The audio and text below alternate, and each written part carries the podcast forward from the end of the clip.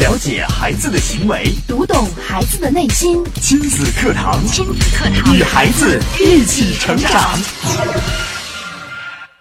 很多家长抱怨孩子上课不认真听讲，原因并不在孩子的学习能力和专注力，而在于你是否是会倾听的父母。亲子课堂今日关注：父母学会倾听，孩子学会听讲。第二讲，主讲嘉宾国家二级心理咨询师、亲子课堂创始人、亲子教育专家陆岩老师。欢迎关注收听。我是主持人潇潇，我们有请今天的嘉宾陆岩老师。陆岩老师好。小家好，亲子课堂的各位亲友，九三一的各位听友，大家好。嗯，今天呢，陆岩老师继续要跟我们共同来分享和学习的，依旧是这个让我们做一个会倾听、会听话的父母。因为在前几期的节目当中啊，陆岩老师一直在跟我们强调，作为父母，我们要做一个。会说话的人，但是从上一期节目开始呢，陆岩老师说了啊，这个光说不行，其实学会倾听也很重要。那今天呢，我们也接着请陆岩老师跟我们来说一说。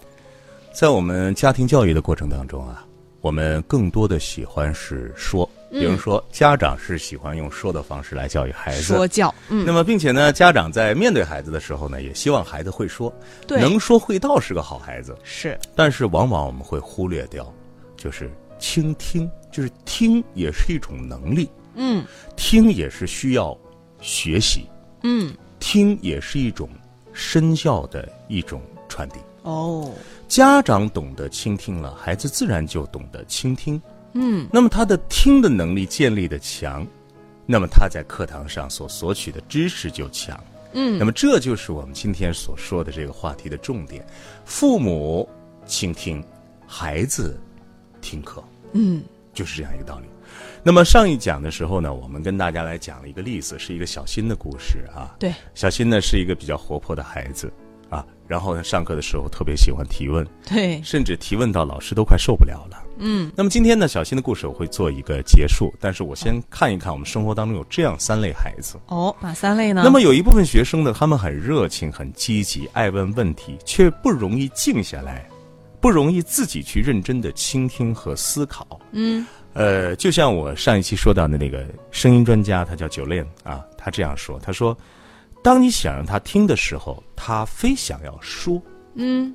特别想要表达。对，那么这些学生呢，往往听上去呢，呃，更薄弱一些。嗯他们常常呢都是选择型的听，喜欢的东西听一听，听一会儿就去听其他的东西，啊，对于复杂的、比较麻烦的一些内容，可能就自觉的就屏蔽了。哦，比方说，上课的时候，哎呦，这个课太枯燥了，那我马上不听了吧。嗯，听听不进去了，听的这种能力的锻炼。你比如说啊，当父母不会倾听孩子，不会静静的在那儿听和思考的时候，孩子也没有这种习惯，因为孩子经常只是接受一些指令，对，但是很少去仔细的听。那么他们常常呢是带着感情色彩去听的，而且是主观自自我的感情色彩，因为你是用感情色彩去给他说的，所以对他用感情色彩去听。他们会根据自己的爱好决定听或者不听，他们会因为老师的声音、衣着或者偶然的某一句话会带入。哦，但是我们要知道，听课要求孩子是理性的、学习的、投入的，而不是情绪的。对，所以这就是第一部分的孩子。嗯，那么第二个部分的孩子呢，是坐得住却听不进去，就是你看着他坐在那儿，嗯，可是他却没听进去。人在心不在，哎，有这样的孩子，你看小轩呢，就是一个安静的姑娘，嗯，上课的时候呢，总是正襟危坐，哦，眼睛呢也一直盯着老师。老师呢也很享受小轩听课的这个状态，觉得哎，这孩子是个听话的孩子，不错啊。这看起来是很认真在听讲的，可是每次你让小轩去回答问题的时候呢，他总是会支支吾吾。哦，后来老师就发现，说小轩小轩呢，虽然给人感觉是认真，但是他的听力和思维和老师不同步啊。哦，也就是说他没真正听进去，所以，这样的孩子的看似的倾听是有欺骗性的，他们假装在那儿听，对，但是他们的心是有理的，嗯，脑袋是松懈的，对所以就没有办法去捕捉到听课的内容。对，啊其实你没大家在听，对，大家可以对照一下你的孩子属于哪一种啊？嗯那么第三种孩子呢，就是一看似很爱听，嗯笔记记得也非常好，可是却听不好。这不是都记下来了，证明也听进去了呀？我们现在有很多的孩子啊，嗯喜欢记笔记，对，但是笔记记了，可是思路、思想、思考方式没有记在心里。很多孩子哦听课的时候呢，喜欢把内容记得很详细，对追求笔记的风格形式，却忽略掉讲课的内容，看似很忙，效果却不理想。所以，我们再来回顾一下，嗯那么当我们的孩子在上课的时候，是应该什么样一个过程？嗯应该是互动式的、体验式的、卷入式的。是那那么，当你被卷入的时候，你还有更多的时间去记笔记吗？其实是没有的，没错，嗯，所以说呢，我觉得笔记呢只能起到一个辅助作用，比方说我只能记住它的一些梗概啊，一些提纲挈重领点的一些哎对一些内容。那么，当你坐在这个地方呢，为什么不去听呢？我们再回到这个、嗯这个我们昨天说到的小新的故事，然后今天呢，我要跟大家说的是，我们如何通过家长的倾听，让孩子懂得听。嗯小轩的故事呢，他回到家之后啊，妈妈发现老师提到的情况，就是在学校的那种情况，哎呀，特别爱说话呀，跟同学讨论呐、呃，总是去可能会扰乱一下课堂的秩序啊。嗯那么，小新在日常的生活当中也有很多这样的情况，哦比方说，小新会在爸爸妈妈说话的时候随意的打断，嗯，你们在说什么？如果父母没有及时的回答他呢，他就非常的着急，嗯甚至是生气，然后会反复的问。如果有问题要问呢，无论是父母在打电话还是跟别人在交流，他都立即插话，嗯然后提出自己的问题，没有等一等的意识。那么小新的老师呢，也是工作了很多年的一个教师，他发现小新确实是在听的能力上存在着一些问题。哦，没有倾听的能力，没有听的能力，嗯喜欢说。嗯那么我们今天呢，要看一看我们的家长如何做好一个倾听者。好，你是否愿意去聆听孩子？嗯那么，当你愿意俯下身子，给出孩子大的时间去听孩子，那么孩子也会听你的，真的，哦、是 吗？？我如们果家你长，嗯如果你对孩子忽略，孩子也会慢慢慢慢的把他的小嘴闭上，嗯慢慢慢慢的也不会听你讲话。哦，所以说，沟通沟通是一个双向的内容。还真的是是彼此之间相互的，不是我们所说的孩子，你不用说那么多，你就听我的就行了。并且，不我是们作为这一样个的成人，我们经常会提到一个，就是说所谓的一个原生家庭的安全感。嗯那么，这样的一种感觉是在什么时候建立的呢？嗯，其实就是你是否尊重孩子，是否聆听孩子说话。哦，因为我们很多时候的不尊重，什么叫不尊重？比如嗯说，哎呀，你说的那是什么呀？对胡编乱 造啊，是不是？对，嗯哎呀，你说那都没有意思，或者你太忙，忽略到孩子要跟你分享的那些内容的时候，孩子就懂得我可以不在乎，我可以不聆听。嗯。还有呢，就是当孩子跟你讲什么事情的时候，你总是会打断。对，你比方说，孩子跟你兴高采烈的说一件什么什么事儿，你说你看看，你看看，啊，别说了，啊，那作业还没写完呢。嗯。你看看你这个作业写成这个样子，马上就把孩子的话打断了。对，那么你不尊重孩子，孩子也没有办法在聆听当中，呃，去进行在听方面的学习。对，那么到底我们该怎么做呢？首先，第一点，我们不能纵容孩子插话。很多孩子有插话的这个习惯。那么，比如说，我们今天是陪伴孩子的过程，孩子有十万个为什么，你是不是要解答？对，是我们两个人相处的这个空间啊，嗯比如说爸爸今天陪你玩儿，你就应该好好的陪他玩儿，并且要跟他一块儿去进行对话。嗯，但是当你去工作的时候，比如说和妈妈说话的时候，我们要做到一个相互的尊重。嗯，我们必须把这个故事、把这个事情讲完，然后你再说你的事情。嗯，如果家里没有这样一个规则，如果家里有一个人随时可以插别人的话，对，那么这个孩子也会变成一个不顾及别人感受的插话的人。嗯，如果家里有一个不愿意听别人说话，只愿意自己说的人，你的孩子也会变成这样一个人。他觉得这样才是对的、正常的。因为他只会用情绪来听话。什么叫情绪？比如说，我必须吼你，必须吵你的时候，你才会行为去那样做。比方说，孩子吃饭吧，没用；孩子吃饭吧，赶快吃饭吧，没用；孩子吃饭吧，哎，吓住了。嗯，哦，知道，哦，我我该吃饭，得吃。饭了，嗯，如果生活当中都必须要用情绪来讲话，用情绪来聆听的时候，这个家庭就会很糟糕。对，也就是你的每个指令的级别必须达到九十分贝以上才能够奏效，这是一件很可悲的事情。是，还有就是，当我们之间的这个说话，一个强势的人随时可以打断别人的时候，孩子一定会去模仿，对，因为孩子想抢夺这个发言权。嗯，如果你不给他这个发言权，你抢我，我抢你，孩子就更会锻炼。要么呢，就是变成一个很会抢话的孩子；要么就变成了一个不爱说话的孩子。对，那么现在就一个问题给到大家了，在你的家庭当中，谁更愿意当做插话的人？啊，谁是家里的讲述者，谁又是家里的倾听者？这个家庭里面各自的角色，大家不妨来思考一下啊，谁更爱插话？在家里面谁是讲话的人，讲话最多的，对而谁又是往往做的是倾听者？没错，大家可以思考一下，参与到我们节目互动当中啊。您可以关注微信公众号“亲子百科”，千百的百课堂的课，可以给我们留言，也可以回复“行动派”。您先加入到我们行动派父母的这个微信社群当中，跟群里的朋友，我们一边听节目，一边共同来互动。我们也稍事休息啊，稍后接着回来。亲子课堂正在播出，稍后更精彩。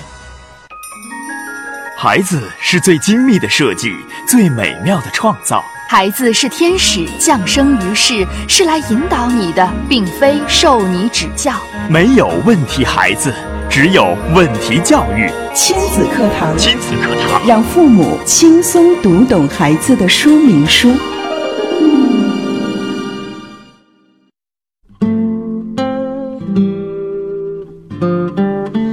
欢迎大家继续关注亲子课堂节目。今天陆岩老师呢，也继续跟我们来探讨分享，作为父母，我们怎样来学会倾听。刚刚陆岩老师给大家抛出了一个问题啊，就是大家不妨思考一下，在家里面你是那个善于倾听的人，还是那个一直在说话的人呢？大家也可以参与到我们节目的互动讨论当中，关注微信公众号“亲子百科”，千百的百课堂的课，然后您可以直接给我们留言参与节目互动，也可以回复“行动派”加入到行动派的父母的微信社群里，和群里的朋友一起来探讨。是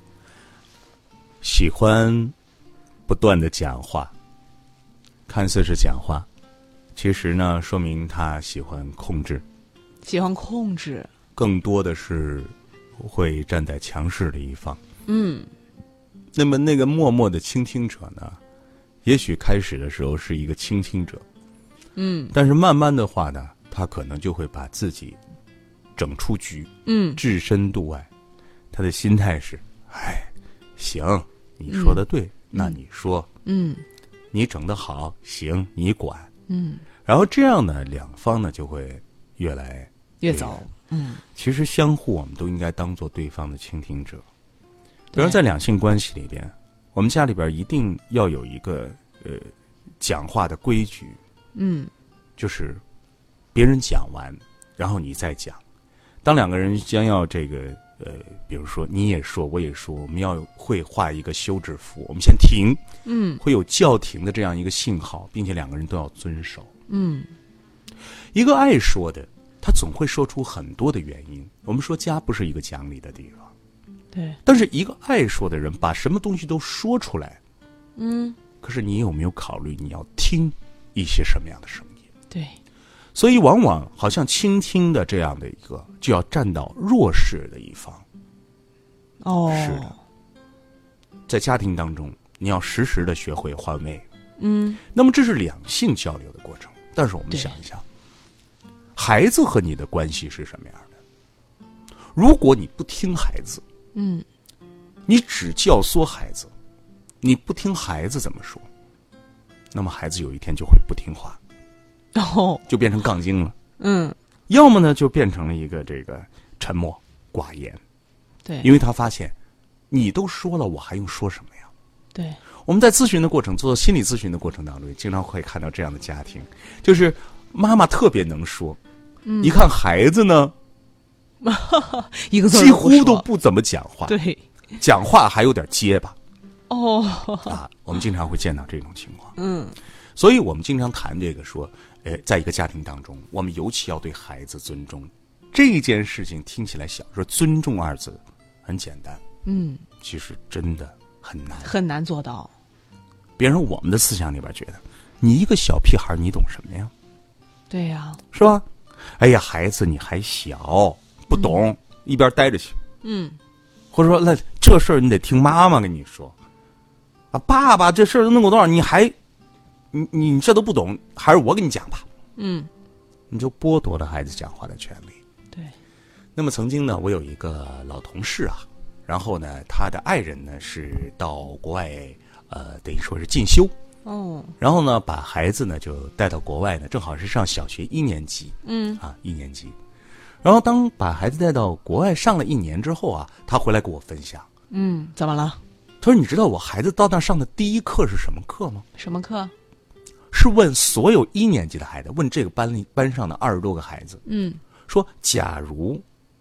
今天你是市长，哦，哎，我想一下，你会对一个一年级的孩子问：假如今天你是市长，你会做什么吗？”不会呀、是才一年级，才六七岁，你给他假设这个干嘛呀？对，所以说，我们的孩子感觉好像，哎呦，什么都不懂，你给他说这干嘛？对呀、你假设了他也是胡说的。对，我们要尊重孩子的思考，哦，尊重孩子的语言，嗯，这是非常难得的一个启发的过程。哦，所以，如果我们的生活当中没有这种言论的呃一种习惯，嗯我们总觉得孩子，你就给我说说一加一等于二，二加二等于三，你给我背好乘法口诀表，嗯你把拼音给我读准，嗯，其他不用说那么多。你可能就把孩子真正的这一份思考和表达的能力给他顿杀在他的童年当中。因为我们总觉得孩子嘛，他会表达什么呀？还不是自己瞎编乱造？听他说，简直就是瞎耽误功夫。所以说我当我们不去相信自己的孩子的时候，我们用各种各样的说法都可以否定他、反驳他，这个孩子就没有办法生出来一个自信的、阳光的、有自我的、有态度的一个孩子了。嗯，那么今天因为是我们这一讲的最后，我还是要跟大家来说一说我们的一些做法。刚才我说了，第一点是不要纵容孩子插话，嗯，第二点呢是不要因为小事打断孩子说话，哦，你就不要让孩子随随便便插你的话，但是也不因因为小事而打断孩子说话。就这是互相的。孩子说话你也不能插话。没错，嗯，你要学会在这一点上的克制和尊重。嗯，你说哎呀着急呀、你都不知道他跟我说完这个，那作业都写不完了不？要么你就选择说写完作业再跟我讲。如果说一旦开讲了，不要经常打断孩子，对，强势的干涉啊。最后一点呢，我特别想跟大家说的是，要给孩子安静的时间。给孩子安静的时间。你比如说，很多的父母呢，喜欢自己的孩子，希望他是活泼开朗的，能说会道的，喜欢表现的。对，所以你发现有些孩子就会被冷落，嗯，这些孩子就是那些安静的、安静的。内敛的、腼腆的。嗯，我们总觉得这种孩子好像是不好，对我们不希望培养这样的孩子，我们希望培养阳光自信的呀，甚至家长会觉得这样的孩子会嘖有焦虑，就是我怎么是这样的一个孩子，还会当做一个问题提给我们。嗯于是呢，他们就想改变这种情况。嗯，他就会不停的刺激孩 子，或者说孩子，我跟你说啊，你要说这样啊，你要这样表现啊，你要这样说话嗯啊，见人一定要这样叫啊，然后就不断的向孩子提问，嗯，然后很多时候都近乎提问到了一些废话，这种无意义的这个问题，嗯，但是呢，他就觉得一个孩子不能安静，嗯，不能内向，嗯，但是我想告诉你，说话这门艺术不是嘴巴的事情，是脑子的事情。一个人会思考，他才会说话；对一个人会解决问题，他才会说话。对，所以我们在家庭当中，一个孩子之所以能够自然独立的表达自己的观点，是因为他是一个安静、爱思考的孩子。嗯，一个孩子一定一定是一静一动的，有静有动的。是，当他还没有动起来的时候，我希望各位家长不要着急，不要希望所有的孩子都是外向的、阳光的，一上台都跟潇潇一样倍儿吧就说的很顺溜的，不是的。每个职业都会有不同的一些性格的人会担任。对，你说你那么爱说，你要当医生的话，你这这这这做个手术，你你你你还现场解说吗？啊，你又不是主持人，对，所以不要气喜的说，当我的孩子是一个内敛的呀，或者内向的，我必须把他扭，必须把他这个时间都要利用上，然后激发他说话的愿望。嗯，当然，一个人的语言能力非常的重要，但是我要告诉大家，语言能力其实是思维能力，是思考思维嗯能力。而这个思维能力、思考能力是什么时候建立起来？不是你天天教教他，不是你天天盯着他写作业，嗯，不是你天天盯着他把这个拼音和这个呃乘法口诀背完，他就练出来了，而是这个孩子有独立的时间，是，这个孩子有懂得自己喜欢什么，哪怕喜欢恐龙、喜嗯欢汽车、喜欢洋娃娃都可以。对，但是当他有喜好的时候，他会产生情感，他会有链接，他会有自己的世界的建立。其实我觉得这一点，比培养一个这个巴巴能说的呀、自信阳光、不停表达自我孩子，我觉得更难得。因为我们经常会看到一些作家呀、画家呀、艺术家呀，他们不断的思考，灵光一闪，那个灵感来了，能创作出特别棒的作品。这绝对不是在滔滔不绝当中产生的。没错，所以说啊，有很多时候，一句顶一万句。嗯，那么今天的最后一一个这个关于聆听的话题，我就想告诉所有的家长：一句顶一万句。什么叫一句顶一万句呢？嗯啊，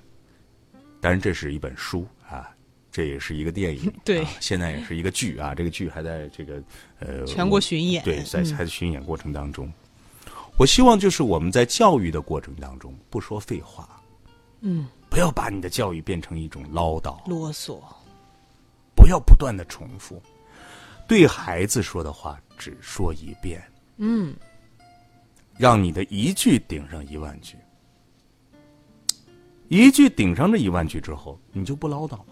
你的时间空出来干嘛？倾听啊，嗯，听听孩子怎么讲，不要觉得他是一个五六岁的的孩子就不懂事儿，不要因为以为一个七岁的孩子，如果你让他当市长了，他就说不出来什么。孩子总有他的智智慧，对，当你让他一次又一次的开始讲话的时候，你的孩子就越来越成熟了，就开始有自我的观点。你一直不让他讲，都天天听你讲，嗯，孩子只能到最后像现在一样，人云，怎么样？依云，就是别人说什么，我是妈，我妈这样说的，我也这样说。嗯，我爸告诉我要这样说，就这对样说。，我要说也没用，不用思 考。我们经常说说，出去去国外的时候啊，站在那个机场里啊，或者说高铁站呐、你天天叽叽喳喳的那一群总是什么？一妈看都妈是在送别孩子，都都都是这个中国人。嗯，为什么？因为我要告诉大家，文明的一个标志不是嘈杂的说，嗯，文明的标志是小声的听。安静下来。安静下来，安静才能定，才能够启智。嗯，安静下来才能够让孩子去思考，对，不要把说讲成，并且带着情绪在家里啪啪的说，变成一种家庭的文化。我们要把这种文明的一个标志——听的能力，带到家庭当中。我们愿意听孩子怎么说，孩子愿意听父母怎么说。嗯，然后孩子也在学习的过程当中听老师怎么说，这样一种能力对任何一个人，包括我们成人，包括一个社会来讲，都是受益终生的。嗯，所以希望大家重视聆听，不要只把你的所有的关注度都关注在我要说，我要说正确的，我要说我很正确。对，我要让你们都听我的，真的不要这样啊！嗯，非常感谢陆岩老师精彩的讲解，也感谢大家的收听参与。今天节目就是这样，明天同一时间亲子课堂和您不见不散。